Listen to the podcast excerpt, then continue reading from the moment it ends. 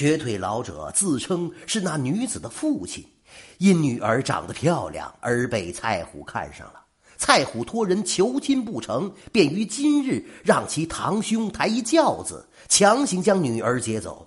老人追赶不上啊，正在街上喘气，亲眼看到叶林讨钱不成，叶父吐血而死。不得已，只好将率先转身离去的青衣男子说成是蔡虎，故意引叶林前去，希望叶林能顺手救出自己的女儿。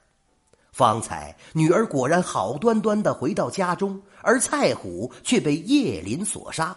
老者深知此中厉害，赶紧出门来找叶林，却听街坊说叶林已经被官府捉拿了。便带上女儿喊冤来了。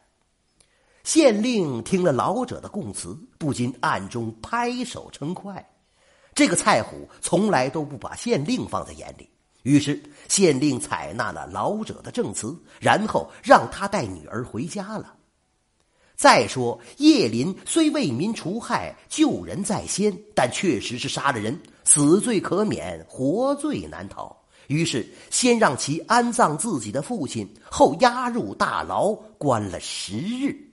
出来之后，县令让叶林做了县里的捕快，又亲自为叶林保媒，让老者的女儿嫁给了叶林，做了夫妻。